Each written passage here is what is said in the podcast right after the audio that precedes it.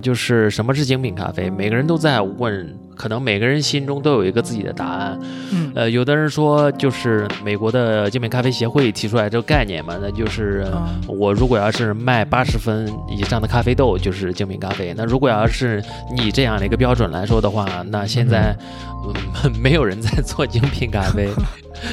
全军所以说全军覆没，真的是全军覆没，因为没有那么多八十分以上的咖啡豆。瑞幸和库迪也是几个小时一家店啊。库迪是用了八个月开了四千家吧？算呃，四千除以八，四千五百，太快了。那一个月开了五百家店，那就是一天开十六家店，一天开十六家店，那就是一点五个小时，恐怖。是。你如果要真的要开咖啡店的话，那就不要在上海一线城市开了，或者是你。你就算在在上海一线城市开，你要有自己的差异化。另外就是说，你如果真的想开的话，去十八线小县城还有希望吧。每期对谈一个陌生行业，我是天宇，我是天宇，欢迎收听天宇兔 FM。这是一档为了开拓眼界、走出自己的局限而设立的播客，通过与人的对谈来试图与未知的领域和知识产生互动。关于咖啡，可聊的可真是太多了。去年呢，我们也说过这句话。那上次距离我们聊咖啡又差不多过去了一年左右的时间，在过去的一年里，咖啡行业又一次发生了翻天覆地的变化。那么这些变化是什么？二零二三年了，开咖啡厅还有机会吗？本期节目，我们再次请来了我们的老朋友，知名咖啡博主牛小咖老师做客。你好，这里是牛小咖，我在 B 站是一个 UP 主，另外今年刚成立了自己的咖啡品牌。牛小咖已经在咖啡产业从业超过十年，如今在全网拥有超过五十万粉丝、上千万播放的他，可以说是咖啡内容领域的顶流了。他从咖啡师做起，做过咖啡店店长、咖啡培训学校、咖啡贸易，再到咖啡博主。而今年呢，牛小咖又创立了自己的咖啡豆品牌 Mumamu Coffee。牛老师在咖啡领域拥有绝对丰富的经验、喜爱和理解。在本期节目里，我们从咖啡行业的新一轮厮杀聊起，聊到了瑞幸季度营业额超过星巴克的大新闻。咖啡品牌竞争战场的转变，不同咖啡店的模式差异等等，在节目的后半段，我们聊一聊个人创业者在现在的咖啡市场环境下还有没有生存空间？除了咖啡店，还有哪些咖啡行业的细分领域仍然有机会？以及聊一聊牛小咖老师创立咖啡豆品牌的经验和体会。那也请你放心，本期节目并不是一期广告，也请你和我们一起泡杯咖啡，来加入这段对话吧。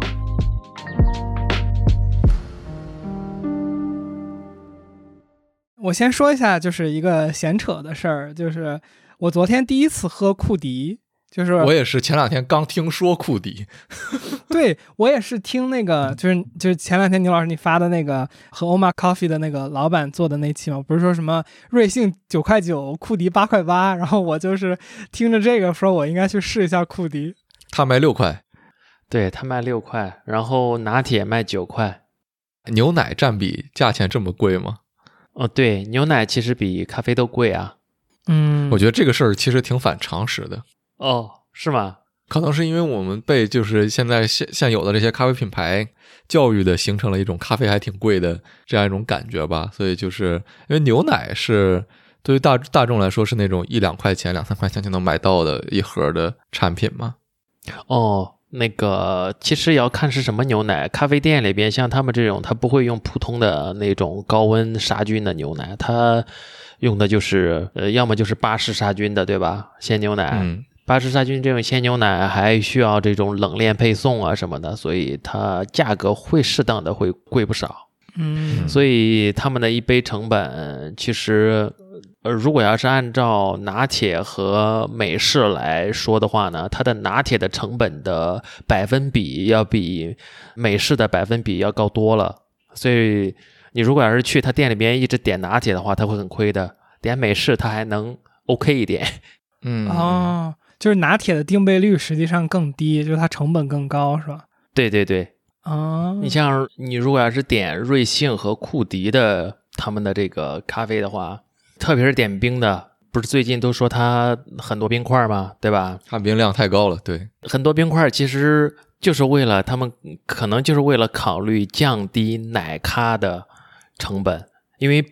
如 因为美式的成本是降不下来的，美式成本它就是 shot 嘛，对吧？只是用了这个十八到二十克的咖啡粉，但是它如果要是冰块，就比如我多放五十克的冰块，那我就能少五十克的牛奶。五十克的牛奶那是真的很贵的。嗯嗯哦，原来是这个意思。那所以我们是不是应该去点冰奶咖的时候，就是跟他说能不能少冰？那他绝对，那他绝对说，哎呀，少冰做不了啊，不满杯是吧？不推荐啊，朋友们，不推不推荐做这种不厚道的事情。你如果要是点无冰无冰的这个冰拿铁。商家心想，这就是来搞事情的吗？我就刚才想到说，咱们说这个牛奶这个事儿，就一下子想明白了，为什么麦当劳那个早餐那个奶铁冰冰冰奶铁要那么贵？我记得有一次我点了一次，它应该是要在套餐里加十一块钱，还是将近二十块钱？然后我就觉得哇，这也太贵了。然后，但是如果说牛奶这么贵的话，我就明白了，因为那个产品就是，如果大家不知道是什么的话，就是那个我不知道你们两位有没有喝过啊？它就是相当于是奶铁，就是拿铁嘛。然后它是有一个冰砖冻的，就是说拿铁冻成了冰的冰砖，然后一个大冰坨浸在本来就是冰的那个拿铁里面，所以它相当于化的时候是不稀释的。那它那同样的一杯，它的那个拿铁量其实就应该是比你平常点一杯冰拿铁里面含那种会稀释的冰块要贵不少。但是，所以我当时就觉得，哇，加十几块钱，什么智商税？来一杯我试试。举着钱去报道是吧？对，是那个。那我们聊一个正题吧。那天咱们不是约录这个播客嘛？然后您就说，去年其实又开始了一轮新的咖啡行业的厮杀。这个具体指的是，就是类似于瑞幸和星巴克最近这种瑞幸超过星巴克这个事儿。呃，是，我是觉得就哦，我意识到这个事情是从什么时候呢？是我从我在二月份的时候，我去了一趟云南，我在云南的普洱市宁洱县。我当时我们是去那边，呃，我们要有那个新的咖啡豆，要找那个云南的豆子嘛，我就去了一趟，去了一趟呢，然后。宁洱应该算是一个三线以外的城市吧，它是一个县，就是三线以外的这个城市没有星巴克。然后嘞，刚好我们有一个朋友，他在宁洱那边也也接触了很多咖啡行业的从业的人员嘛，然后我们就去一起参加了一个当地的咖啡品牌的开业仪式。我们在去的路上的时候呢，我们就看哇，这边的。竟然有开这个库迪咖啡，我当时我我就感觉这个行情已经是有点不太对了。他这个 对，因为我在上海呀，在大城市那个时候其实没有见到这个，但是我看到这个的时候，我就觉得哇，这个已经是大不一样的战略了，要从这个农村包围城市这种概念了。嗯，然后就是本地的咖啡品牌也是在。发展的很迅猛，就是像他们这种品牌，我们也也不可能在外地听说过，也不可能在上海啊这种一线城市间看到。他们就是在这种三线城市左右往下辐射。那我们去参加的那个开业的那个咖啡店，我根本就没听说过，但是他们是在做一个加盟的。加盟招商会，然后呢，他是就在昆明，就在宁洱，然后嘞，现场人很多，哇，他们做的很还是蛮成熟的，就是他们的这种模式是完全不一样的。就比如，哎，他在本地，呃，开的店生意也还不错，还蛮好的。我们去的时候，我看到他们那个店的吧台上边还有咖啡师一直在做咖啡，从来没有停过。我不知道他们是就是特意安排的，还是就真的是有这么多人点啊。思维很缜密，很缜密。对，然后 就是他们这个总部人坐的满满的，嗯，特别多人。然后现场他们就讲他们自己的这个品牌理念，呃，说他们的一个计划，哎，今年要开到就是在云南、成都、西南这一块，他们要开到几百家，类似就这种计划嘛。因为他现场来的有很多是他们想要。加盟这个品牌的意向客户嘛，哎，就是，嗯，他们也会在现场，就是说，哎，现在有多少家，哪里？哪个城市，云南景洪，哎，这边有一家，然后又签约成功了，然后又来一个，就是就重庆或者是哪个县城又这个加盟成功，就是他们会报数嘛，就是我就意识到，就是说哇，就是下沉市场，他们已经是变成了一个不算是红海，但是也我觉得也是挺挺激烈的厮杀，挺激烈的一个市场了。然后嗯我就看他的旁边正在装修的那个库迪，我也我也觉得哇，今年绝对是一个就是这种我们做咖啡，特别是咖啡馆市场的这一块的，嗯，又一轮吧，这种厮杀的年头了。因为之前的厮杀其实是在一线、二线、三线城市嘛，对吧？嗯，但现在他换了个阵地，一二三线城市厮杀再厮杀，其实 你毕竟辐射的人还是这么一部分的人，但是三线以外的城市也有好好多亿啊，对不对？嗯嗯那他们的这种新的厮杀场地，可能就是会从这个三线以外这个城市再来一轮。那我们说的这种厮杀的主角，其实还是这些资本自己背靠的这几个大的品牌为主的这种业务模式的咖啡，是吗？库迪，比如瑞幸这样的。对，其实我是觉得他们两个是主角吧。对，因为他们两个是就是在比谁的开店速度快嘛，谁的加盟速度快。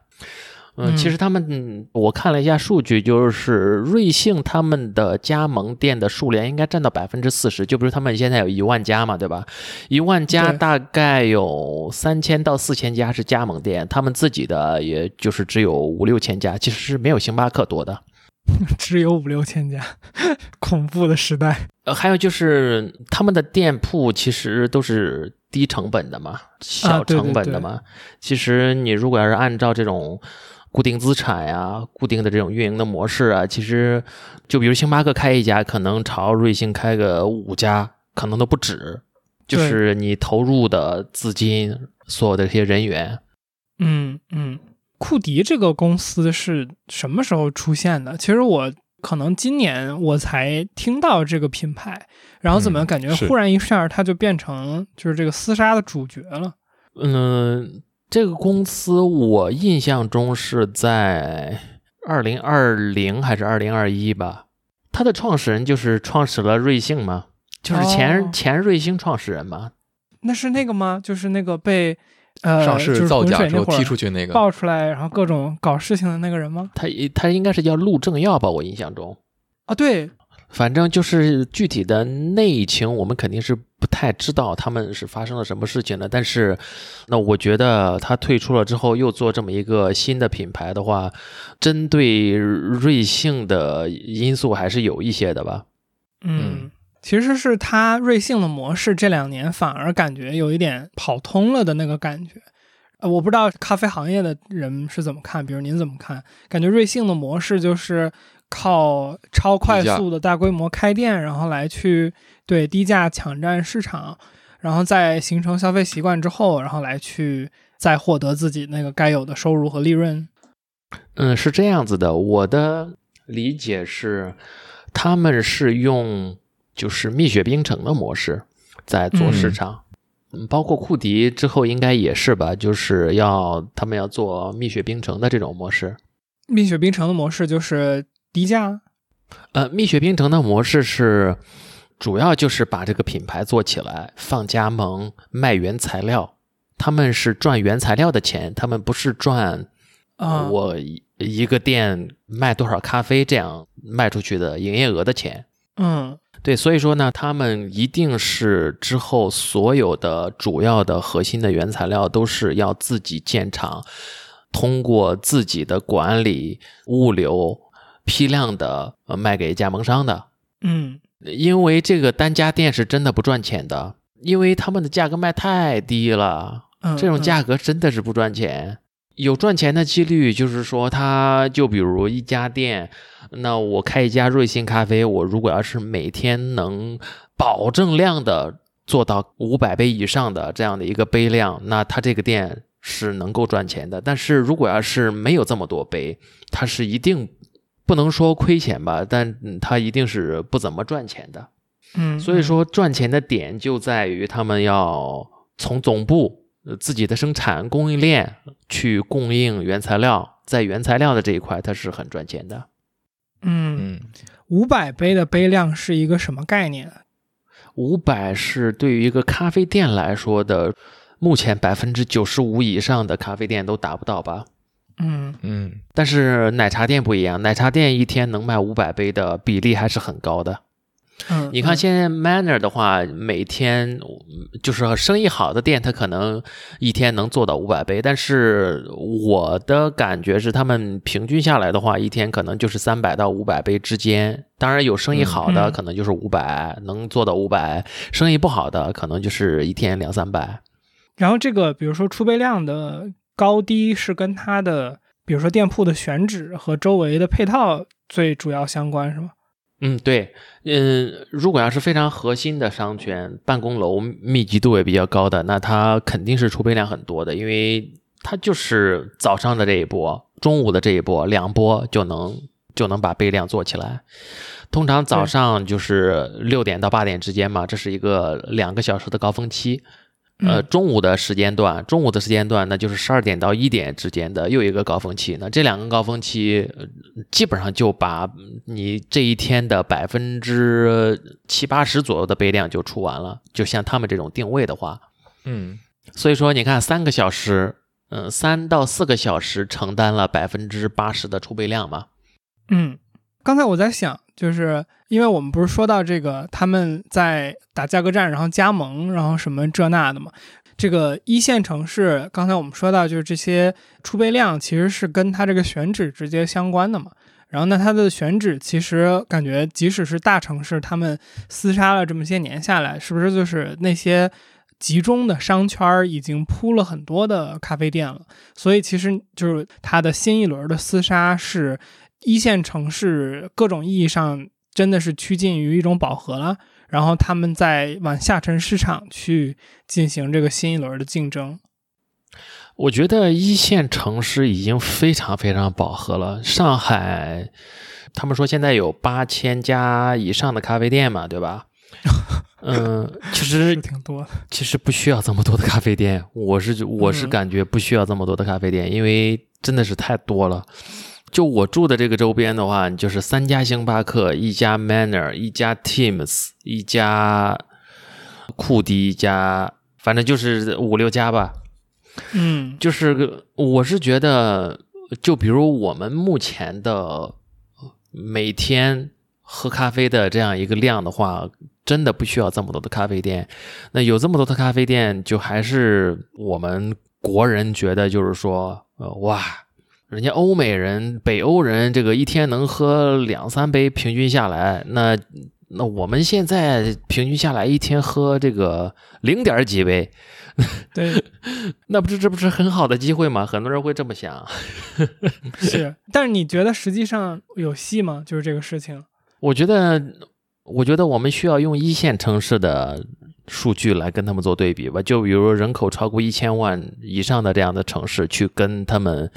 欧美的发达国家的，或者是喝咖啡的量以及咖啡市场比较成熟的。嗯，国家去对比，这样的话反倒会好一些。你看，像上海的话，人均的话，我觉得应该也有一天一杯，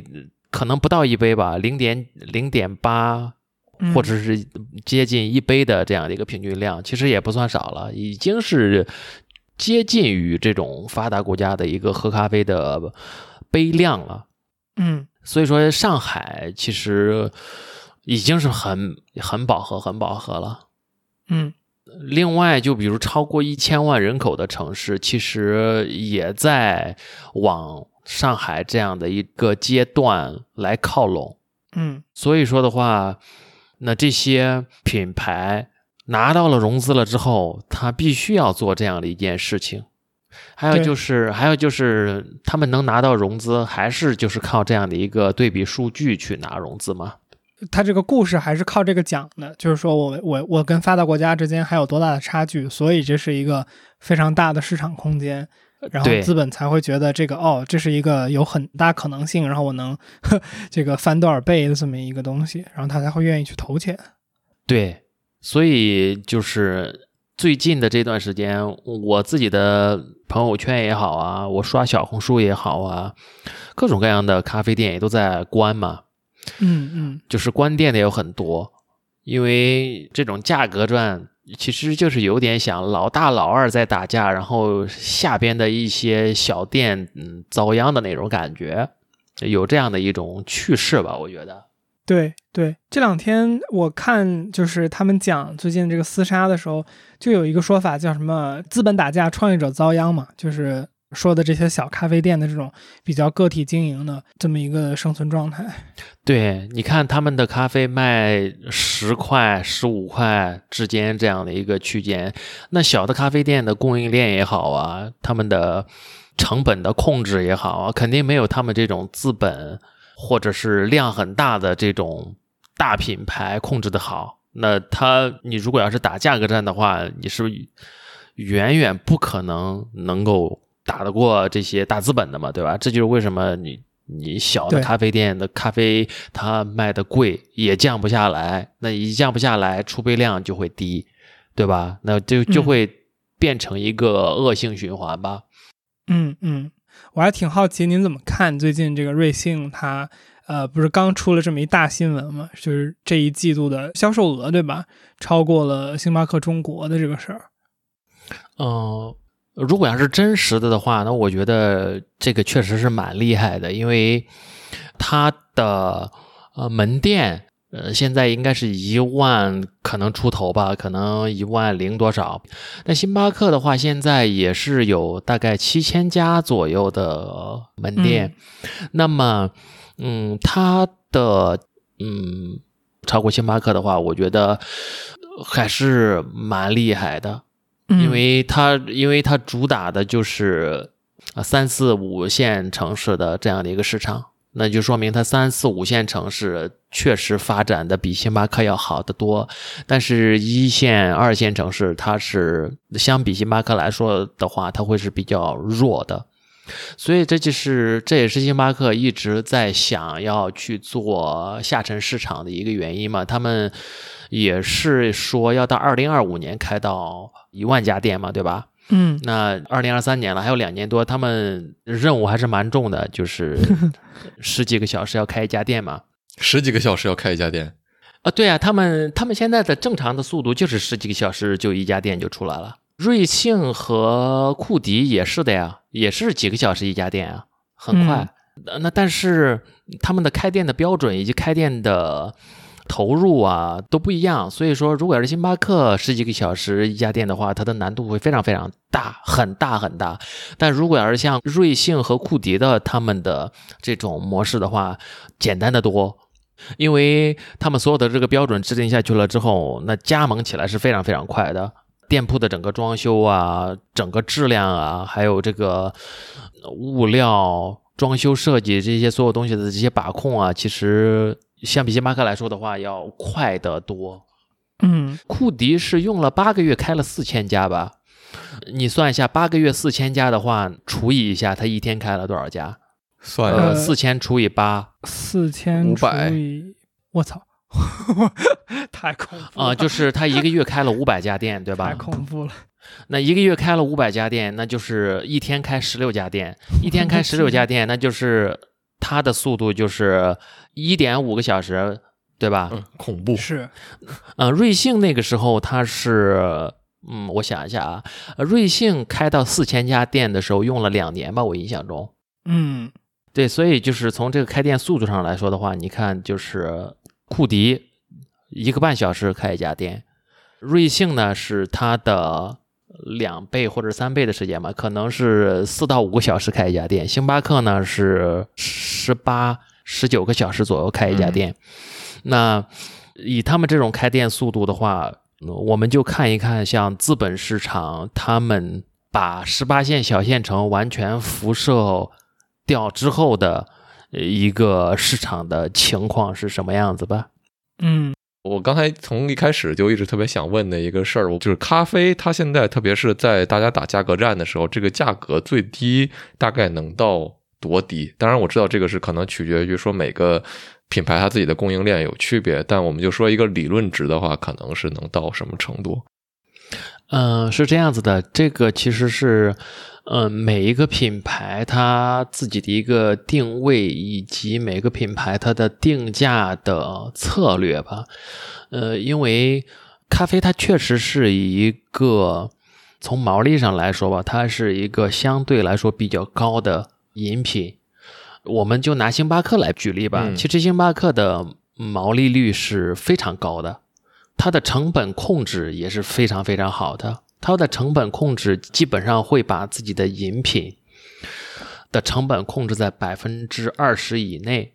嗯百分之十五到百分之二十之间。所以说，你可以看到，就是说，就比如他卖了一杯呃四十块钱的饮料，对吧？嗯那这杯四十块钱的饮料，它的成本如果要是在百分之十五到百分之二十的话，你算一下这个它的原材料的成本是多少钱？八块钱，对，就是说，嗯，它可能就是八块钱的一个成本。那这个成本包括什么呢？这个成本包括它的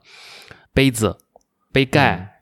餐巾纸、吸管，还有它里边用到的咖啡、咖啡豆、呃牛奶、糖浆这些所有的东西加起来。嗯嗯对，这是星巴克的定价策略吧，对吧？就是他会把自己的成本以及他会把自己的利润控制的会稍微的好一些，因为这样的话它的毛利率比较高，对不对？嗯嗯当然，也有一些品牌，它跟星巴克的策略是完全反着的，它的物料的成本可能是星巴克的好几倍。嗯，就比如是它的这杯咖啡，呃，那它的呃咖啡豆、呃杯子、呃糖浆这些东西，它同样也是八块钱的话，那它有可能它卖二十三十以内，嗯就是说它会用不一样的这种定价的策略来做这样的产品。呃，当然有一个前提是什么？有一个前提就是像用这种定价策略的门店，它一定不是像星巴克那样的有非常好的空间的，或者是环境的这种定位的门店，它可能就是外带的，或者是外带的店。嗯，有几个座位你能勉强的坐一坐的，嗯所以说呢，其实也算是一种，就比如这种外带的这种门店，他们用低一点的门店的装修成本也好，或者是面积成本也好，然后呢反哺到这杯咖啡的利润率这个呃嗯区域。嗯，对，嗯，我我觉得就是说我其实想问的是这么一个事儿，就是说，假设我在能喝到一杯还不错的咖啡的这样的一个前提下，就假设什么第三空间这些服务，然后杯子的好坏，我我全都不在乎，然后或者说我假设如果它供应链足够强大。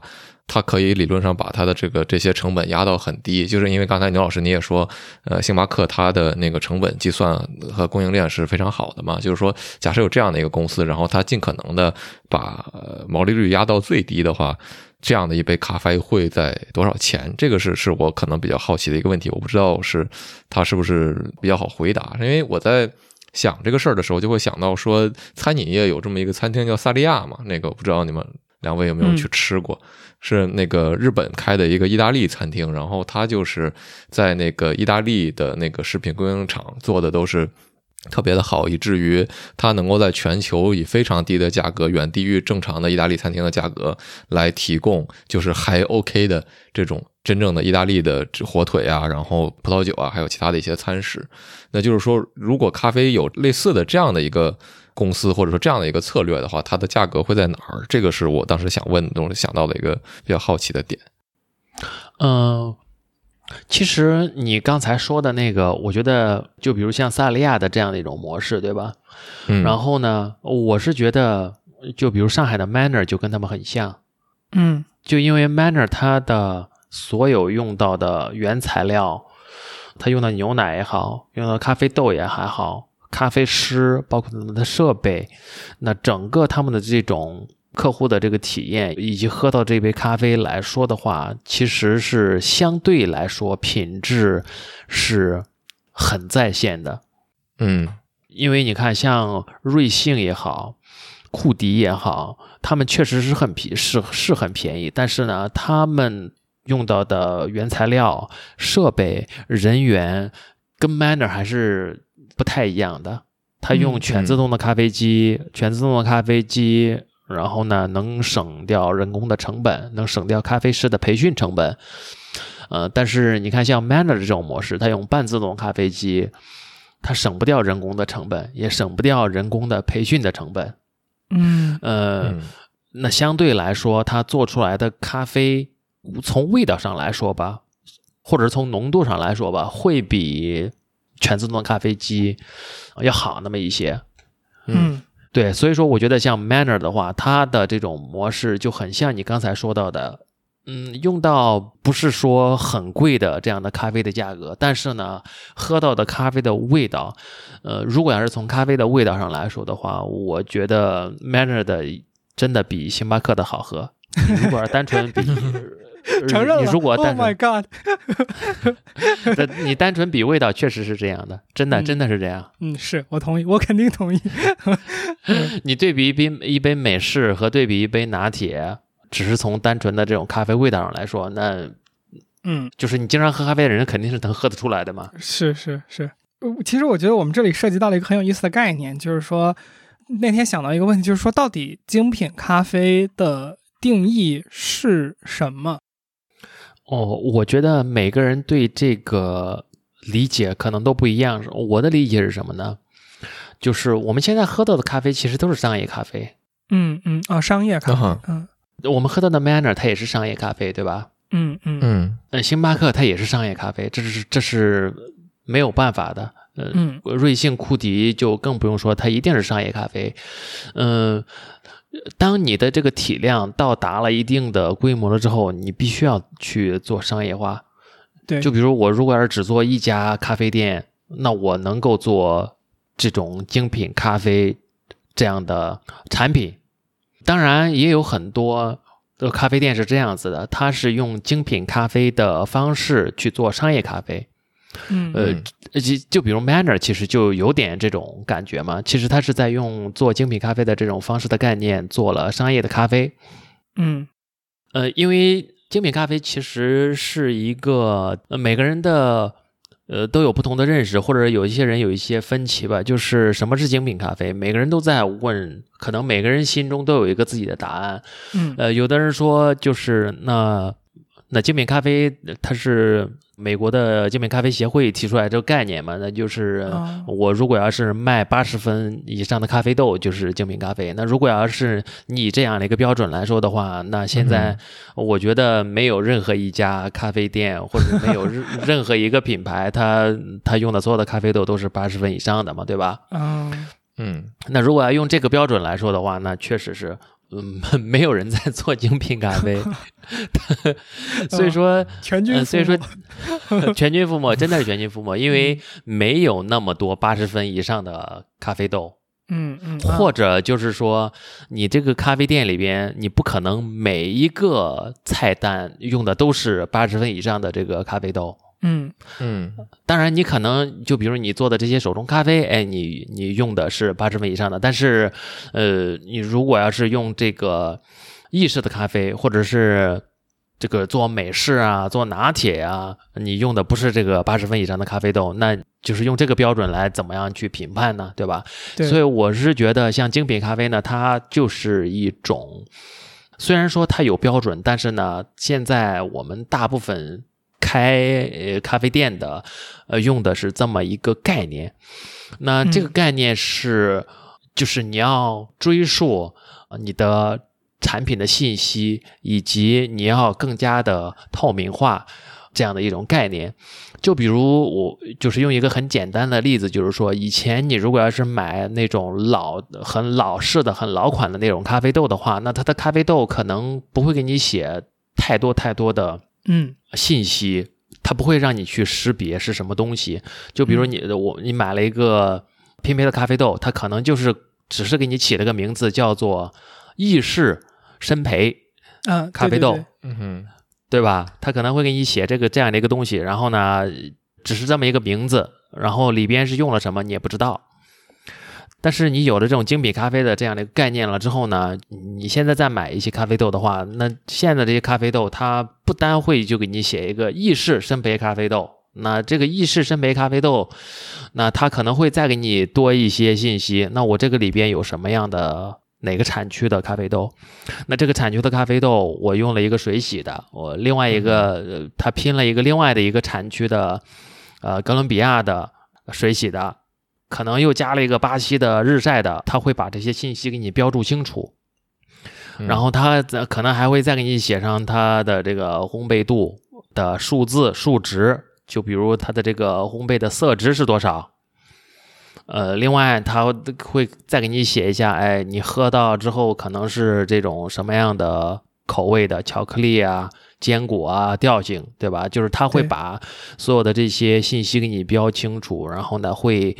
相对来说更透明吧。嗯。追溯到就是说，呃，我这个里边用到的这些东西，嗯。嗯。呃，嗯。所以说这是我觉得商业咖啡和精品咖啡的嗯两种不同的两种不同的模式吧。嗯嗯，就是嗯。牛老师，你有没有感觉，就是说，呃，好像去年、今年，可能是因为这个库迪、瑞幸他们的这种圈地，然后扩张的这个策略，导致我感觉整整个就是我自己感受到的这个氛围是，咖啡。我们之前，比如说上次去年二二年咱们聊天的时候，感觉这个咖啡精品化是一个主要的这个发展方向，然后今年感觉有点回去了，就是就是感觉商业咖啡在新一轮的这个厮杀中，又一次占据了这个大家注意力的中心的这种感觉。嗯，我是觉得，呃，商业咖啡和精品咖啡它是不太冲突的。嗯，他们是一个相辅相成的关系。嗯你有了更多的人喝商业的咖啡，才会有更多的人对精品咖啡的概念更感兴趣。你如果嗯连商业咖啡都不喝，那你肯定不不会对精品咖啡一下子感兴趣的，对不对？嗯嗯嗯嗯，就是精品咖啡怎么样市场才会能变得更好？那一定是你有了这么大的一个商业的基础，呃，用户群体了之后，那才会有更多的人去想要了解这一块。嗯你不，他不可能就是说，哎，我只是对这个精品咖啡感兴趣，但是呢，我不感兴趣商业咖商业咖啡，他肯定没没办法去跳过这一块的。理解它只是不同的一个定位吧。是所以说的话，就比如像瑞幸、库迪、星巴克啊，所有的这些商业咖啡，他们确实是做得很好。那只有他们做得好了之后，才会有越来越多的人可能不满足商业咖啡，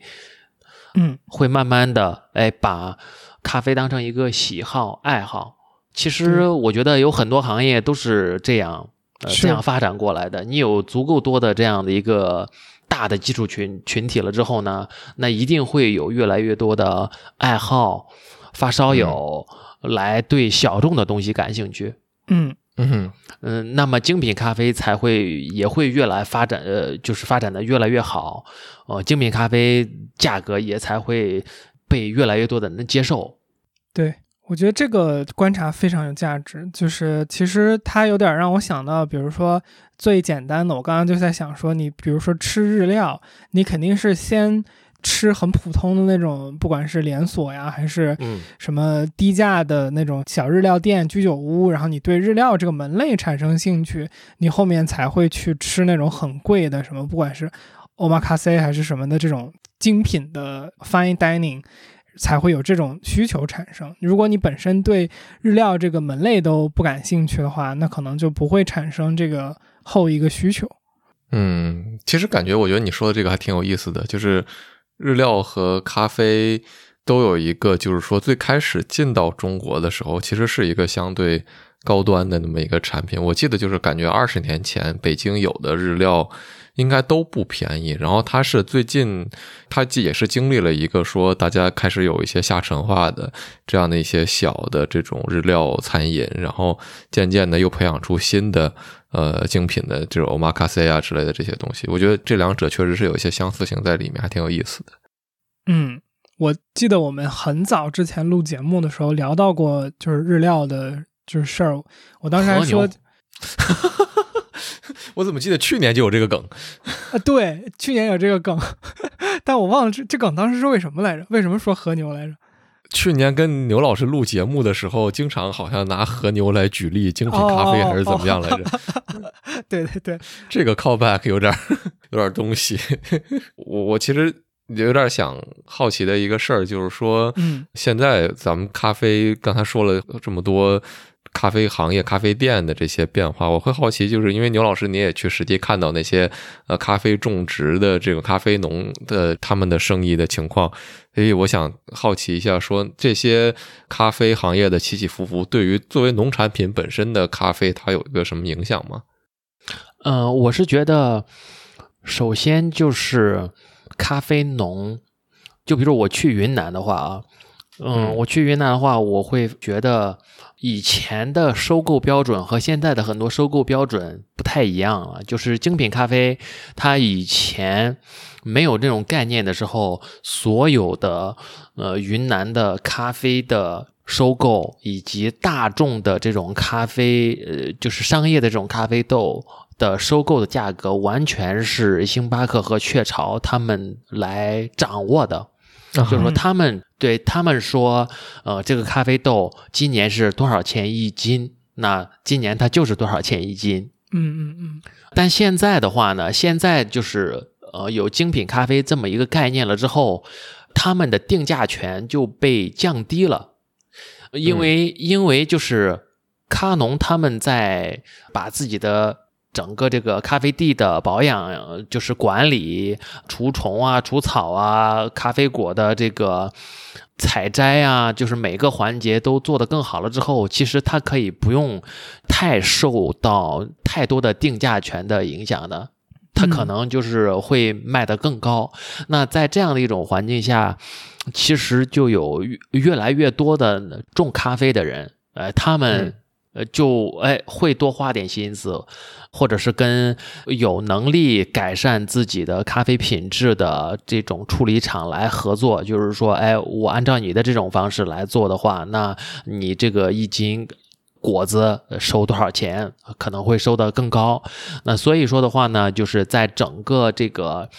种植端的话，呃，嗯特别是像云南从。疫情的第一年应该是在二零二零年之后吧，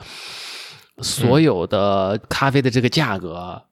一下子就又起来了。哦，嗯。就是以前是非常非常便宜的，嗯。以前以前他们收购的应该是一二十块钱一公斤吧，那但是现在的话呢，就到了大概三三十四十左右，就是涨了好多，对，嗯。翻倍了。如果要是那种管理的非常好的，跟精品咖啡的这种呃处理厂合作的比较多的话，它能卖得更高。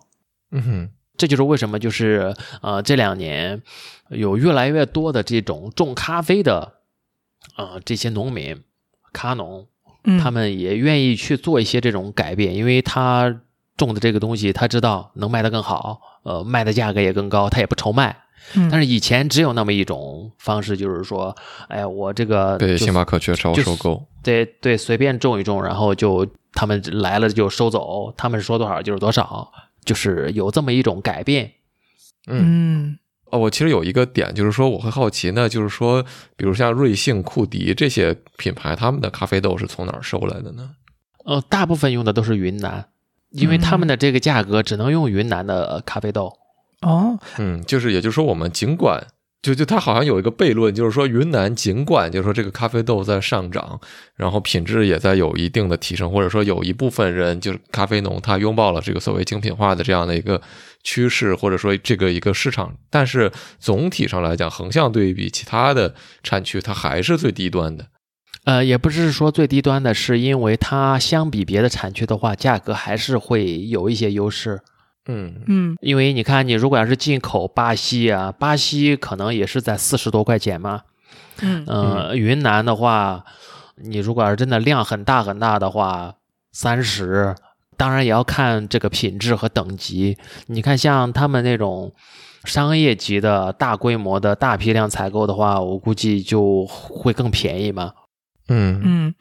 我还记得上次我去您工作室，咱俩聊天的时候，我我有问到过，就是你现在做那个呃木马猫嘛，然后不是说到云南豆，然后我就说，呃，是不是云南豆？牛子，呃，对，就是我我当时不是咱还聊说，是不是云南豆的成本更低，所以比如说如果我们去做咖啡出海这个事情是有成本优势的。当时你不还说说那个你云南豆，因为国内的人工成本实际上并现在已经不低了，然后比起比如说什么非洲这些产区的豆子，它是其实是贵的。然后今天就是我们听友群里面我说了一句，我们今天又要聊咖啡，我说大家有什么想聊的问题，可以可以扔出来，我们就是能能顾及到的我们就顾及到。然后有一个朋友还说说，是不是云南豆就是越来越多之后，能够把整个中国的咖啡的成本给降下来一些？然后我还给人家回我说，牛老师说这个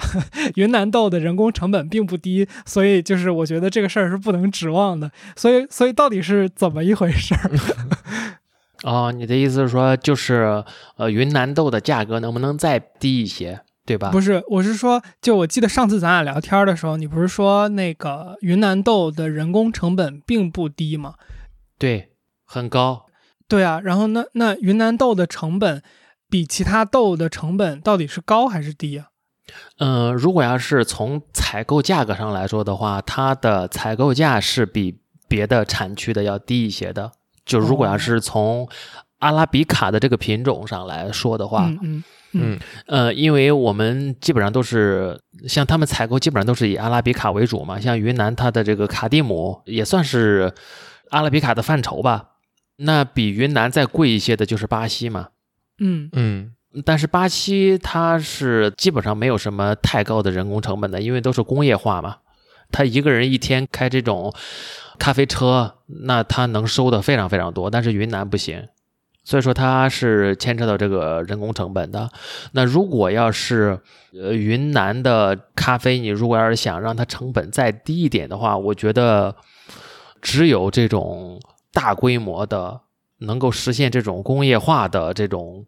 提升的话，我觉得是有可能的。但是如果要是呃没有这种工业化的提升的话，可能就很难达到这种你把这个成本降降下来，我觉得。那这个里边就是它人工成本高，但是它在采购上面价格还低的原因，是因为它咖农挣的钱没有，比如说巴西的豆子，它的定位率或者说利润率高，还是因为里边没有进口的这些什么关税运输导致？一方面是一方面是运输以及关税，另外一方面是品种吧，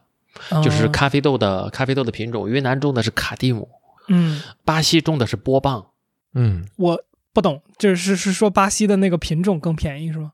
不，波棒很贵，这就是为什么它巴西它也会比这个云南的卡蒂姆贵，因为波棒确实是巴西是以波棒啊，嗯，还有一些我不知道有没有铁皮卡这种品种为主的，嗯，但大部分都是波棒。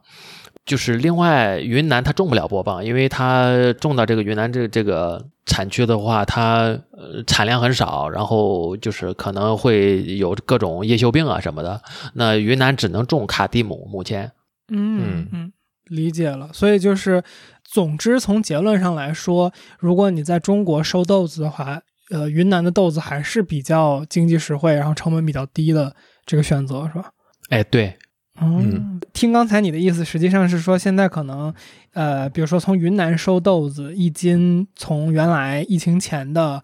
比如说二十块，现在是涨到了三四十。对，一方面是因为那个时候巴西豆进不来，疫情，嗯就是巴西豆进不来了之后，那一下子云南的咖啡豆就起来了，就是需求量变大了，变大了，对，对，需求变大了，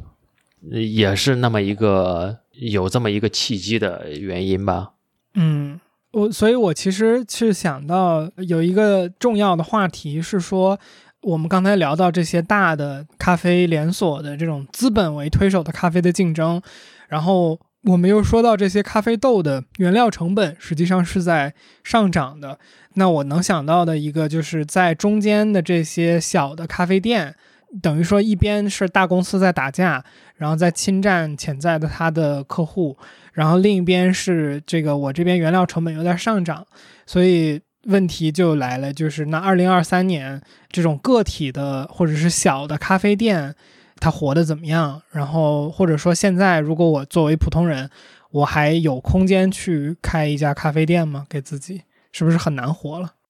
呃，我是觉得它是会受一部分的这种大资本的影响的，这是毋庸置疑的，因为。嗯大的经济的形势就是在这样的，对吧？如果要是经是经济形势，如果要是往上走的话，其实也还好。但现在最主要是经济形势，这两年确实是，嗯，是比较冷的吧，对吧？那在比较冷的这种情况下呢，那他用这种价格战的这种形式，它一定会影响到单一的这种小店，它卖的价格比较高的。的生意的，对不对？这是毋庸置疑的。但是，呃，我依然还是坚持着，就是说，在任何形势下，其实你如果要是有自己的核心竞争力的时候，你还是可以去做这么一件事情的。那我现我身边现在也有一些开咖啡店的一些老板，那也都是开的很不错、很好的。就是虽然说，就是整个。大的环境有很有有这么多这个商业的品牌在搞价格战，但是他现在依然还是开的好好的，所以就看你自己有没有两把刷子嘛。嗯，那您说就是对于一个个体咖啡店来讲，就是说它真正可能核心的这个竞争力是是什么呢？因为我觉得说就是豆儿你可以买。你是有独特的进货渠道，还是你用的机器跟别人不一样，还是就是说我咖啡师的水平每个都是特别特别顶尖的？这个算是它核心的竞争力吗？就就是就是我们在聊一个咖啡店的这种核心竞争力的时候，它它的我们在聊什么呢？它能是什么？对对，嗯嗯，我觉得可以从不同的维度来讲吧。产品是一方面，对吧？然后产品服务这两个是连在一起的吧。另外体验感。就比如我前段时间，我前两天不是刚发了一个视频，就是他他们店卖很贵的咖啡嘛，就是八十八块钱一个套餐的这个嘛，对吧？嗯。那你看他们就是有自己的独特的东西，对吧？就是他对咖啡的理解，他做的这个产品，他已经脱离了就是说一个传统的咖啡店的认知了，对吧？那我卖的咖啡套餐，特调咖啡。就是一个套餐八十八块钱，那一天也能出个一两百份，那他这种营业额是非常可观的，对吧？一个月他们能做到，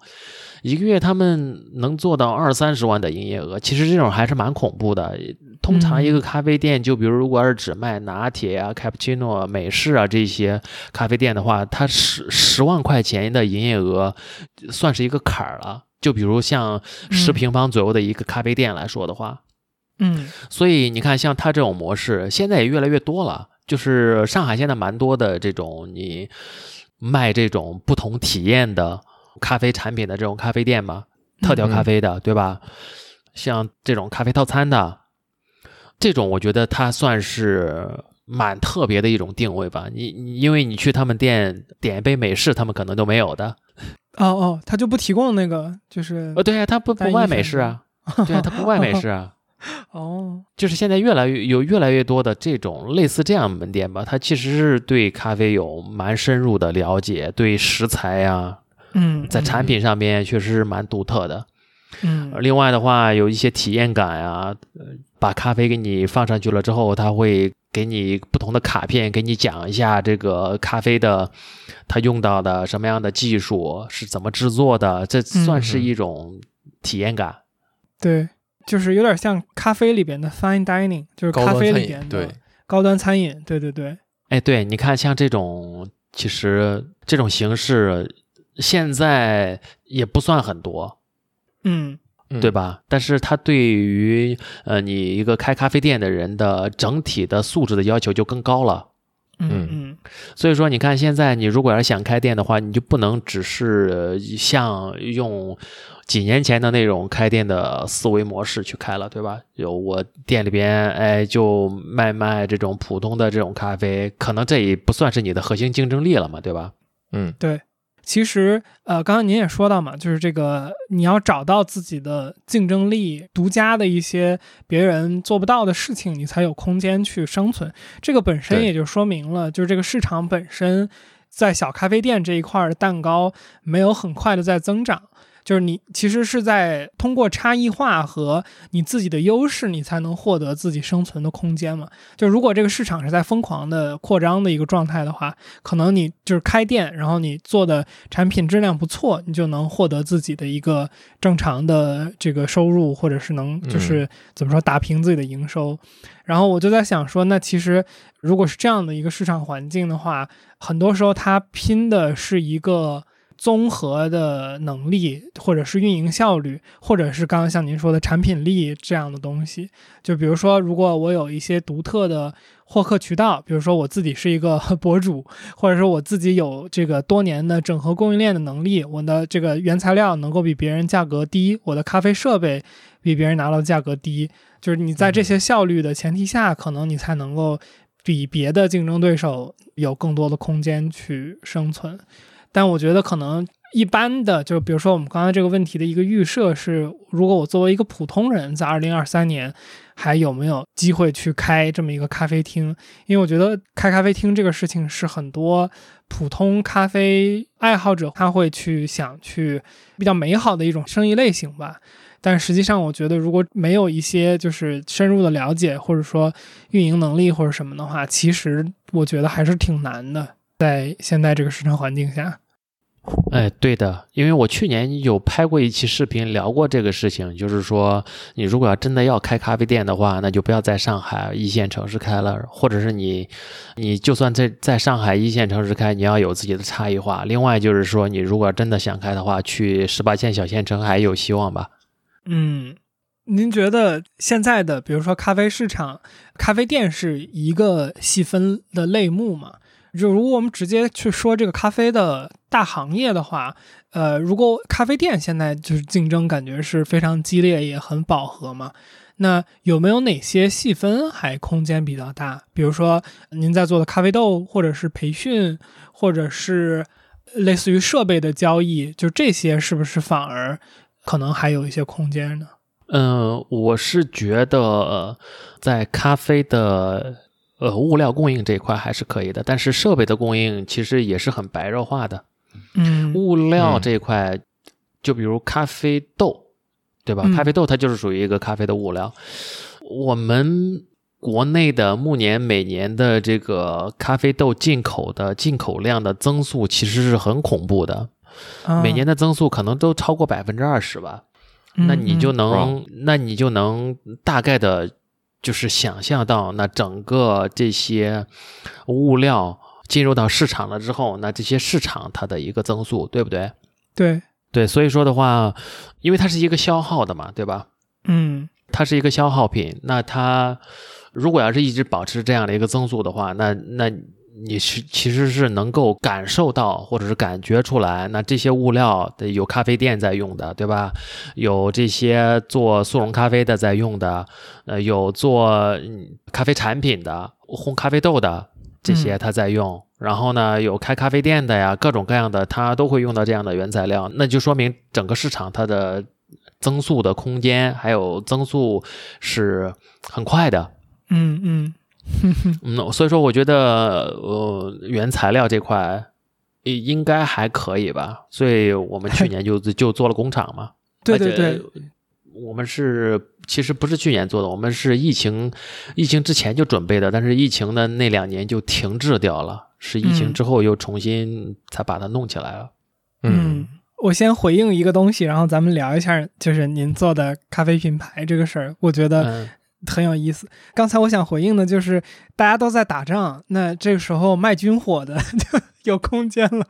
对不对？就是就咖啡豆是那个弹药嘛，就是你你要打仗，你最终你要弄一个产品出来。这个上游的这些原材料的需求就是会变大嘛，因为它在教育市场，它在用低价的形式，或者不管怎么样，它最终还是要把东西卖出去，作为自己圈地的打架的这个媒介嘛。那这个产品本身用到的这些像您说的物料，它有自己的这个增长，然后有更多的需求，然后有更多的空间，感觉还挺合理的这个逻辑链条。嗯、对，那是就是属于供应链这一块。嗯，对，然后就是您刚才说到就是工厂这个事儿嘛，就我哦，我先声明一下，就是这块儿我们聊牛老师的咖啡品牌不是 广告，不是广告，就是呃，对，不是广告，目前没有成功的接过任何广告。啊，对对对对对，本节目由正在等待金主爸爸赞助赞助播出。啊好，然后就是我看到您那个视频里边讲说，这个最早是想做 OEM，然后是想做供应，然后后来才决定去做自己的咖啡豆，然后这个是因为那时候疫情没法运转，然后做的这个决策吗？还是为什么？嗯，就是我们最开始成立之初，就是想给一些单一的小店或者是精品咖啡馆来做 OEM 供应的。然后那个时候确实是因为，呃，疫情那段时间，嗯，市场没什么发展，有很多店也都陆陆续续关掉了，所以说。我们就在想，那如果要是这样的话，那倒不如呃做一个自己的品牌来做线上。嗯所以说就改变了一些策略吧，当然也有一些那部分的业务，但是就是现在我们主要的这个策略还是以这个线上的品牌为主，就是自己的工厂生产加工，然后做自己的这个线上的品牌。其实这是这是一个。作为一个烘焙品牌来说，现在别的一些烘焙品牌也都是这样运作的。很多做的比较好的、比较大的一些品牌，其实他们都是自己的工厂，呃，烘焙加工完了之后呢，自己在线上来出售，这样。嗯对。但是您有一个非常大的优势是您的就是对用户的触达有自己的渠道，本身自己作为博主，啊、起步会相对于简单一点嘛，但是如果你要真的想把这个品牌是是是，呃，以及把这个产品做好的话，其实，呃，它是后期呃后后期需要持续的呃运营，以及每个每个部门去协调的很好的。嗯，嗯，您觉得做自己的品牌和最初预想的状态会有什么跟预期不一样的地方吗？嗯、我我觉得我们做的现在差不多还不到一年嘛，去年的十一月决定到现在，嗯嗯没有我想象中的那么的简单，因为做这个，因为做产品和做内容，做产品和做内容的难度真的是差的是挺大的。做产品，做产品，它的就是你需要在意的点，就是是四面八方的各种各样的点，但是做跟我们以前的这个做视频拍摄、做内容，其实真的还是相差蛮大的，所以它嗯会耗很多各个方面的精力。对，嗯我之前跟呃好多朋友也聊过这个事情，就是我因为我自己在做这个播客嘛，作为一个业余爱好，然后嗯另外有两家公司，这个也来回来去说过很多回了，一个做服装代理海外的一个买手店，然后一个是跟 Tango 上做的这个 Under Twenty，当然 Under 嗯 Twenty 是今年二三年才算就是正经做起来吧。可能另一个的经验会多一些，就是我自己去对比的话，我会觉得做一个公司的复杂度确实是比生产内容这一块儿要去复杂度多太多了。然后我自己的嗯总结是说，就是我觉得做内容它是一个很线性的事情，就是它的流程就是，比如说我有选题，对于我们来说的话，那我去找嘉宾，然后我准备，然后我录制，然后我剪辑，然后跟嘉宾审核，然后定个标题发。就是嗯可能假设它有，比如说五步吧，那就是它就每一次都是一二三四五发，一二三四五发，一二三四五发，就每一次都是这样的。然后，但是你做就是一个，不管是您说的，就是说从产品的角度去看，还是因为其实木马猫是一个公司，或者说它是一个整体的业务嘛，那它会嗯。碰到的东西，就我觉得是非常呃杂乱的，或者说它的细节就非常多嘛，就可能是比如说我之前有时候会举的一个例子就是，那我们如果线下租一个地方的话，可能我租这个地方没有垃圾桶，我还要去跟物业沟通一下这个垃圾桶，然后明天什么漏水了，然后后天这个咖啡豆寄丢了，是吧？我觉得就能想到非常多这种特别细节的线性的东西。然后，呃，我我我我我我可能话有点多了，但是就是我能想到很多这种会出现的，就是新的课杂。七杂八的东西。对，比如说最近我还管牛老师问说，淘宝的客服怎么能做到他那个三十秒要求的回复？然后就是这么严格吗？对，就是如果你没有做到这个，呃，现在好像没有那么夸张了，好像是什么六十秒还是九十秒也可以，但是就是反正就总之是一个很短的时间的，要不然你的那个店铺的评分在客服那一块儿就会很低。我们就 Under Twenty 那块儿刚开始做的时候，那个客服评分就很低。然后这个很低，并不是我们就是天天跟那个客户对骂，不是这样的。啊，这不是是很符合天哥那个风格吗？对，只是因为我们自己在管一开始，然后就回复速度很慢，然后我还去问牛老师说这个客服怎么做外包，然后怎么能做到快速回复什么的，就这些可能是做内容的时候，就他很线性，就不会想到的一些问题。对，确实，对，所以牛老师，比如说自己产品第一次上线啊，是什么感觉？当时？呃，其实上线第一个产品还是比较、呃相对来说没有那么复杂的吧，因为就是工厂啊、生产端啊，其实都没有什么问题。其实问题很大的就是在电商运营的这一块，我们后端，我们后端当时也没有去特意的去找这一块的人，所以说的话，嗯就在前几个月会遇到一些问题，那这种问题嗯就是各种各样的这个销售这销售端的这一块，以及售后端的这一块的问题。大概有两三，就是做了两三个月了之后呢，我们就意识到了，意识到了之后就专门去招了电商的啊、运营的以及设计的嗯啊、小伙伴嗯来去专门的去做这一块。嗯嗯就是最开始我我也是自己尝试着去想着去看能不能去学习现学现用，但发现是完全不行的。他这一期 这是必须要有非常懂电商运营这一块的伙伴去做才可以的，要不然嗯就是真的是，就算你有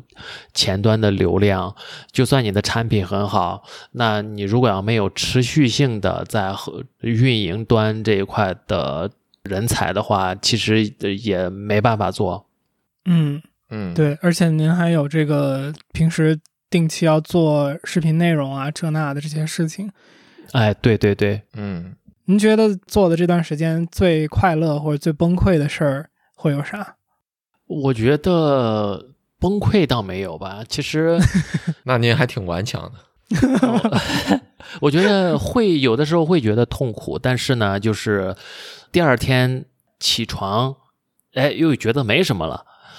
其实你适应了这样的一种感觉了之后，就觉得也也不是什么特别大、特别大的问题，其实都是很小很小的问题。那么就根据这些问题，然后呢遇到解决就 OK 了。呃，嗯可能前前两三个月比较痛苦吧，就是你你在经历非常大的这种业务模式的转型，对吧？嗯但现在你走到正轨了之后，我现在发现又进入到了一个我自己的一个有点舒适区的这种感觉。那我觉得可能是不是还 还还得去继续再找点什么再折腾别的活儿？是，所以说我在学习，我在跟这个 Jack 在了解海外市场这一块嘛。哎呀，我的天哪，呃，谈不上，谈不上，谈不上。我觉得就是，我觉得您这个海外市场这个业务，其实感觉是就是最好做的那那那一种了，因为你在海外有很大的影响力，一直没有去。感觉变现这个词儿用的比较难听，但是就是因为有海海外有很多人嘛，然后你的 YouTube 做的其实很好的这一块儿，其实大家就算想去支持你，或者是相信你的推荐，可能之前也不太好去接触到你推荐的商品。那我觉得这个其实是很顺理成章，你该去做的一个一个业务扩张吧。我觉得，其实我还挺想问一下你现在的这个业务版图是怎么考虑的？就是因为其实、呃这段时间自咱们认识之后，了解下来，其实，在咖啡这块儿你做了很多的东西，就是你有设备的代理的那件事儿，你在做博主之前就开始的嘛，然后有培训，然后有咖啡豆现在新做起来的，呃，然后有视频，然后现在有工厂，工厂还能做 OEM，然后可能后面还要做出海，就其实整个链条的很多环节你都其实在做了。你有考虑过就是自己整个在业务之间的这些规划是怎么互相帮助啊什么这些东西吗？呃，其实就按照你刚才说的那个模式嘛，就是呃，我们是呃一步一步的从这个咖啡的最底层的这样的一个业务模式，然后慢慢的在往外做辐射延伸做起来的。嗯，因为最开始是做咖啡的培训这一块嘛，因为最开始是你做了这么多年的这个咖啡是有一定的经验的嘛，对吧？嗯然后也会去打比赛啊，然后在圈子里边也会有一些知名度了之后，那你在做咖啡培训这一块，那他们会有一些信任感。那个时候就最开始连培训教室都没有，就是一个很小很小的那种。吧台，吧台里边就放了一台咖啡机，然后就可能就是一从最开始的教一个人，慢慢慢慢的，呃，越来越多，然后顺带着就是会卖一些咖啡类的器具啊、设备啊这一块的，因为那个时候最开始我们是没有自己的资源的，什么都没有，那只是就是说。就比如，哎，我招到了一个学生了之后，那他学习完了之后，他如果要是想要通过我们买一些什么东西啊，呃买某个品牌的机器啊，那我们就去找某个品牌机器在国内的代理商跟他们去合作，就是说，哎，我这边有一个客户，能不能帮我们就是嗯。呃给一个我们的这种折扣的价格？嗯。呃就是最开始就是通过这样的一个方式，那呃慢慢慢的就是，哎，那这两项业务它就连接起来了嘛，就是从培训再做到咖啡的设备的销售，那就是连接起来之后，慢慢的就又做到了咖啡的设备的代理，就是有国外的一些品牌，他们在中国没有做市场的，那我们就可以联系到他们，嗯。让他们呃给到我们国内的这种经销权，那我们嗯帮他负责国内的经销啊、宣传呀、就是展会呀、哎，慢慢的就从培训做到了设备，对吧？做到设备这块，那你你有设备的代理了之后，会有很多咖啡店的客户，那咖啡店的客户他你买设备只是一次性的生意嘛，嗯。嗯。就是不可能，就是说你你只是给你买一个设备，你就没有任何联系了，那可能就会去考虑到要不要卖他们一些原材料、物料，这个因为这个是源源不断的嘛，嗯所以说就是就是我们是一步一步的，就是顺藤摸瓜的这样的一个感觉，呃。从最开始的培训设备，然后原原材料的物料，原材料物料做到一定的阶段了之后，发现我们从别人的工厂就是订了一批咖啡豆，然后再卖给消费者，那我们是不是有了一定量了之后，能自己搞工厂？嗯那么就是这这这样子起来的。嗯，那其实它是呃一点点的呃延伸的，对吧？是对，然后呢，就有这样的一种，就是到了一这样的一个阶段了之后，你就会发现，那有了这个自己的工厂，那是不是能做一个这样的一个品牌了？就是不用，就是说，哎，我只是提供原材料对，给，哎，对。那现在就是可以把这个电商做出来了之后，就相当于是完全自己的品牌嘛，对吧？嗯，嗯，再下一步是不是自己就可以开咖啡店了？牛老师，对我哎也觉得，啊，这都被你发现了，真 什么时候在哪里剪彩能不能参与一下？对，那剪彩能不能参与一下？对，下一个阶段确实是需要开咖啡店的，这是这是必须要走的一步路。哦，这个确定性是从哪里来的呢？因为你做一个线上的品牌，它是需要有线下的一一些承接的。我我们参加咖啡节也是这样的一个道理，其实，嗯嗯，就有点像说看你上一个视频还说，类似于乔治队长这样做豆子的，他会去开线下店，然后八平方好像也有自己的线下店，是吧？对他们都有店的。哦，有意思。那这个咖啡店你会选择在比如上海，应该会吧？是不是就也是在上海这样的地方开了？因为你自己有独门绝技，可以在上海这个市场去生存。嗯我我没有一个明确的目标吧，可能还是要看时机。嗯如果我要是之后打算做海外市场的话，就比如做 Shopify 的话，有可能开在海外也说不定。哦嗯嗯，海外的线下这两年整体电商也都是在有一点往往线下去回潮的这么一个阶段吧，就包括就是海外这一边，就是我们做欧美市场的话，确实也是这样的。因为前两年疫情的电商有一个大的发展在海外嘛，就是我是不是说的有点太细了？但是就是反正总之就是疫情那两年，海外电商涨了很多，然后呃这两年就是呃恢复正常了嘛，然后这个广告成本什么的在线上就挺高的，居高不下，然后大家又开始发现做线下店的成本反而更低，什么这那的，嗯，然后整体也在往线下去回潮，我觉得还挺挺有意思的这些生意。其实我我觉得还挺神奇的，就是那你就我觉得你做咖啡豆这个品牌，已经是你做过非常多的业务之后的再一次的一个新的业务了，嗯。已经不是就是比如说你第一次做呃，比如说从博主转向到生意的这么一个过渡了，那还是会觉得这个生意有很多意外的事情吗？或者说就是之前没有和预期不符的？呃，我是觉得就是以前做的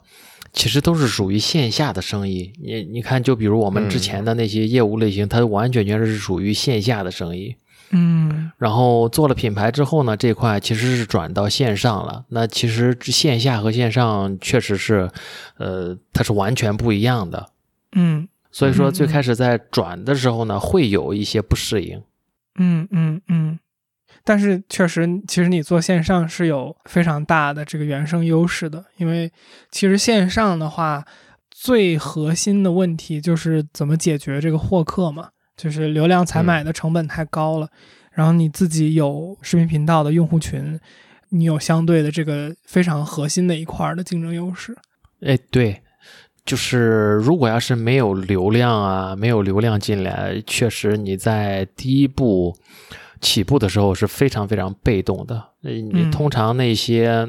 嗯起呃线上店的这些品牌，他们都是靠刷单才做出来第一步的。嗯嗯包括现在也是啊，就是他们都会有这种刷单呀，定期刷单。对，这是一个标配，就是如果你本身自己没有获得消费者自己的渠道的话，就是那个刷单感觉是绕不开的一步。这个是一个很，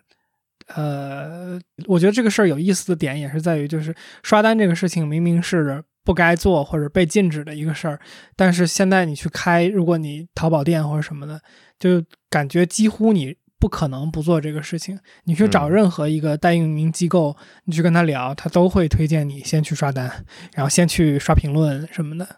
这个嗯大白表示不可理解。啊，就是肯定他就觉得杰基已经说的就是说完了嘛，就是从道德角度上，也许就是它是一个有问题的事情，但是嗯，从生意的角度来讲说。你不可能要求每一个商人他都遵循道德的规则，那要他要不他生存不下去嘛？嗯嗯，我好奇牛老师你们的品控是怎么做的？因为你自己也说，这个就是咖啡豆是农产品嘛，你每一波的豆子，然后烘焙什么的，就是它味道是不是差异会挺容易出现的？这个怎么去控制呢？呃，是这样子的，就是呃，我们在生豆的环节，我们是控制不了的。嗯，在生豆的环节是任何的公司都控制不了的，嗯，那只能是就是说，我们通过成熟的咖啡生豆的渠道来采购，然后呢，通过采购的这样的一个生豆，那么我们能够控制的环节就是我们拿到了这样的一批呃咖啡豆了之后，那我们怎么样能够把这些咖啡豆做出来比较稳定的味道？就比如我们的呃拼配的咖啡豆怎么样去做拼配。呃，我们目前的这几个拼配咖啡豆，就比如呃，就是我们的那个滇山牛子，它就是用云南豆加上巴西豆，嗯那用这两种，啊、但是云南呢，我们是呃用了一个水洗的，还有一个厌氧的，又加了一个水洗的巴西，那就是我们用拼配的这样的一个方式，然后呢，让它达到一个比较稳定的味道，呃，然后呢，每一种比例我们会把它呃适当的控制到，就算是今年的云南的咖啡豆和明年的云南的咖啡豆，它我们收过来的它的味道不一样，但是呢，也不可能就是影响到非常大，就是说我今嗯年做出来的这样的一个咖啡的拼配和明年做出来的一个咖啡的拼配，它是一个天差地别的变化，呃，嗯就是。我们是至少就是要让它从这个喝出来的这个口感上来说呢，它的整体的风格调性，以及你制作完成之后，你会感觉啊，还是跟去年差不多的这样一个味道的这种区间。这是从这个你混合咖啡豆这一方面来说的，呃，就是你用哪些产区的豆子，某个产区的你要用多少的一个比例，那这是一方面，另外的一方面就是从生产的角度，呃，生产的角度就是你用什么样的烘焙的方法和技术，去把你已经拼配好的这个咖啡豆达到一个稳定的口感，以及你烘到什么样的一个深度。什么样的一个咖啡豆的色值，哎，它喝起来不会就是说，哎，我上一批和下一批就是会有太大的差别。那就是通过呃烘焙以及通过呃你用的这个设备，呃设备其实还是蛮重要的，因为呃你如果要是用小的机器或者是用那种不是特别稳定的机器，它肯定是每一批差别很大的。我们的其实是用的是挺好的一个意大利的。呃而且它是可以设定嗯这个自动曲线的这样的一个烘焙设备，就是为了这样的一个稳定性。嗯，这是嗯从你的这个呃生豆的采购，以及从呃生产这一块，呃，还有就是你烘焙完了之后的每一批的留样啊，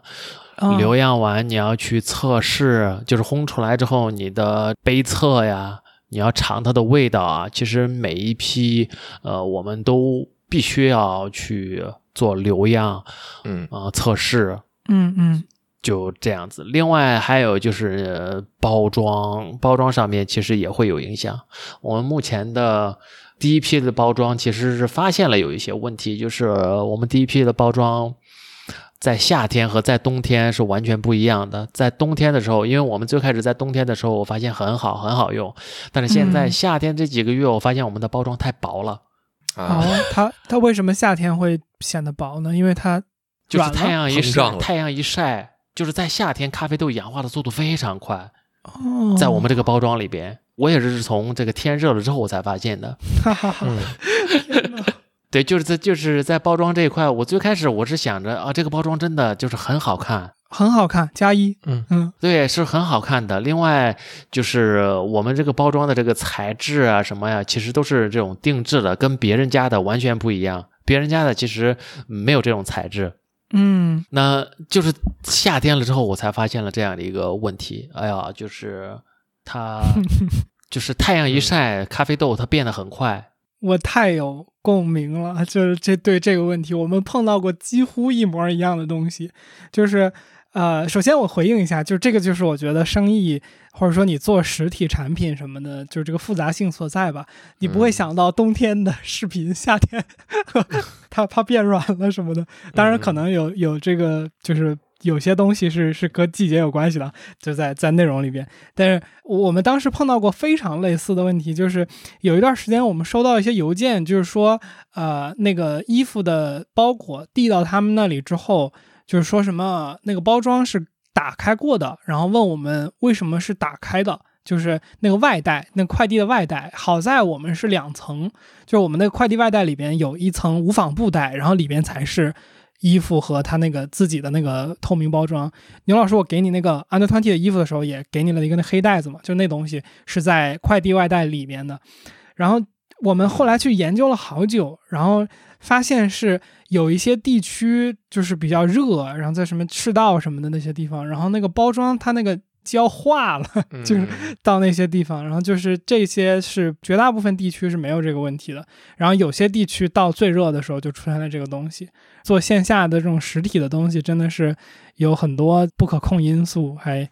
还是非常有共鸣的。确实，对，嗯确实就是你做过了之后，你就了解这一块了，对吧？嗯，对，而且包装袋的，就是这个生产本身也是一个就是挺头疼的事情，我觉得。呃，你像我们做衣服，什么不同的尺寸呀，比如我们最近订那个泡沫袋的外袋，我我不知道大家有没有概念，就是那种袋子可能起订量是一万个或者是三万个，然后紧谈慢谈，它能给你做，比如说五千个一批。然后就这个这个量是很大的嘛，对，嗯。作为一个新的，比如说 Under Twenty 这样的服装品牌，我们那天还聊说，妈做三万个用五年啊，然后我们说，我们说，我们说不用吧，不要那么悲观，希望后几年就能这个出货量快一点什么的，就有很多这种就是细节，我觉得是，对，嗯，但是也挺好玩的，就是它是一个很具体的对于很多事情的一个了解，然后它去要求你慢慢的去成长自己的那个管理的能力。现在越听越觉得，也许学术还是简单了。哎，我觉得是不一样的一种挖掘，就是你技能点儿点在什么东西上面，我觉得是挺不一样的。对，嗯学哦术我觉得，嗯，就比如像大白一样，你你你得有有这个 性子，性子，大白表示，又是到这个你必须得热爱你才能做，就这个话题上面，对，不热爱做不了。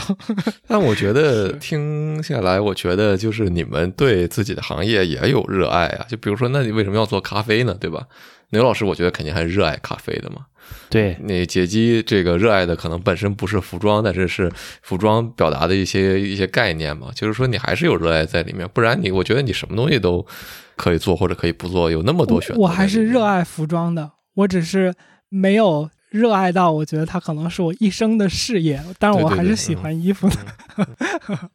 我我们最后这几分钟，要不试试把这个视频开开，我看看会不会死掉。但我们也差不多是收尾了，两个多小时了，辛苦牛老师了。辛苦牛老师这个了，嗯，没有，我觉得就是跟你们聊一聊挺好的。看每年都有新收获。对，就是我觉得今年其实我更震撼，有一点这种感觉，就是我觉得今天说到的信息的密度，就是你提供的，比如说行业的各种，就是很具体的东西的观察，是很少见的。就就我觉得我会挺经常跟朋友聊天嘛，然后包括我们做节目，我觉得能这么多的拿出数据，然后和具体的这个生意的实际体验呢、感觉这东西结合。其实我觉得真的是你得在这个里边很了解，然后并且是做了很久才能有的这种知识或者信息储备，然后再能有这种融会贯通的东西。我觉得这个本身是我今天觉得非常非常牛逼的一个东西，所以真的聊得非常非常开心。然后下次大白来上海，一定去牛卡咖工作室试试看。对，哦。邀请你来嗯，请务必邀。请 大白来，他这个在国内待一年嘛，我觉得肯定还有机会。如果如果搞不好，可能就不止一年。哦，所以，所以牛老师这个作为没喝过您产品的人，有什么推荐入门的产品吗？嗯 我去买一点。你直接地址发过来给你寄就 OK 了吧？哦，太客气了吧？没事儿，我买点儿没关系。没有，我因为就是呃，我经常给朋友寄的，然后我嗯身边朋友我基本上都寄过的。啊，我可以寄点挂耳咖啡给你吗？行，然后我会复购的，然后我也会安利给别人的，这个您不用担心。那我要多记点。我我在这儿就是真诚的向各位推荐牛老师的产品。嗯我我喝的比较多的是就那个最早出的那两款骑牛海和那个流牛油，对流牛油，对对对，为什么都是这样的名字？对不起，我这是可以笑的吗？可以。可以不可就是不可以也已经笑了。我我觉得这两款咖啡做的好标准啊！就我记得我们有一次线下也聊过，就是我觉得我可能今年是第三四年，就是很重的，可能一天两杯这种量，呃，在喝咖啡了。然后我到现在，我觉得我我我不太能去很多的喝什么 S O E 什么的，就是我觉得已经有点太花里胡哨了，然后有点接受不了，就是作为一个它所谓的口粮豆，然后嗯啊、我然后我觉得我喝牛老师的咖啡，就感觉就是说，如果你想要一杯标准的，比如说终身烘，那就是流牛油；然后如果你想要一杯标准的中烘，就是齐牛海。就是我觉得我第一次喝的时候，我觉得好标准的干净的咖啡，感觉长在那个定义上面的一个产品，就我我觉得特别适合长在定就我自己义上的现在的日常喝。但是这个听起来好像推广，但是真不是推广。或者或者说我们只推广不收钱。对对对，我们推广，但我们收钱，是真的真的好喝，嗯大家可以去搞一点试试。好呀好呀，行，我我们我们这个录制收一下吧，然后嗯感谢牛老师今天来参加，聊得非常非常嗯开心，是的，希望每年都能聊一次咖啡，年年有这今日，这个是岁岁有今朝。对，我觉得越做越确实大。哎呀，就是我觉得，就是因为我们都是比较喜欢分享的人嘛，对吧？另外，跟你们聊了之后，其实我自己也能通过自己的一些呃思考啊，或者是我平时呃想不到的一些点呀，能够跟你们一起来碰撞出来，我觉得挺好的。希望这个明年有一个咖啡生意二零二四，今年这是咖啡生意二零二三，三，嗯，我们以后就是咖啡牛皮书，咖啡牛皮书可以，我没有把这个做的标题吧。呃，考考虑一下，我觉得这个点击率会有一点问题。行，那我们这期节目就到这儿，大家吃饭吧。嗯，好，辛苦好的，了。你们也是辛苦辛苦。嗯，行，感谢牛老老师。来参加，嗯，好，好，拜拜。谢谢，拜拜拜拜。嗨，我是后期的大白。以上就是本期的全部内容了，不知道你感觉怎么样？本期节目在录制过程当中呢，我的网络延迟感觉非常的明显，所以在节目的前半段可能看上去不是特别有存在感。说实话，每次和牛老师交流，都真的能感觉到咖啡行业变化的迅速，以及牛老师的专业和热爱。那如果你对本期节目我们聊到的任何内容有什么自己的看法或者补充的话，欢迎你在评论区留言和我们一起交流，说不定你的评论也会启发到其他的人。另外，如果你喜欢这期节目，但还没有听过牛老师之前做客的天域兔 FM 第四十二期和第第五十九期的话，也强烈推荐给你，相信你会喜欢。最后，如果你喜欢我们的播客，希望你可以订阅我们，点点赞，或是推荐给你的朋友，这会对我们是非常大的鼓励。也欢迎你加入天域兔 FM 的听友群，和我们一起直接聊天儿。请在微信搜索好友 ID 天域兔 FM，拼音的天宇，阿拉伯数字的二，再加上 FM。记得是添加微信好友，而不是公众号，然后备注一下来聊天儿，我们会尽快把你拉到群里。最后要说的是，天娱兔 FM 的视频版播客现在已经上线，在 B 站或者 YouTube 搜索“天娱兔 FM” 都可以找到我们。视频版大概会比音频版晚一周左右上线。在视频版里，你可以看到嘉宾和我们更加生动的表达和临场互动，也希望你会喜欢。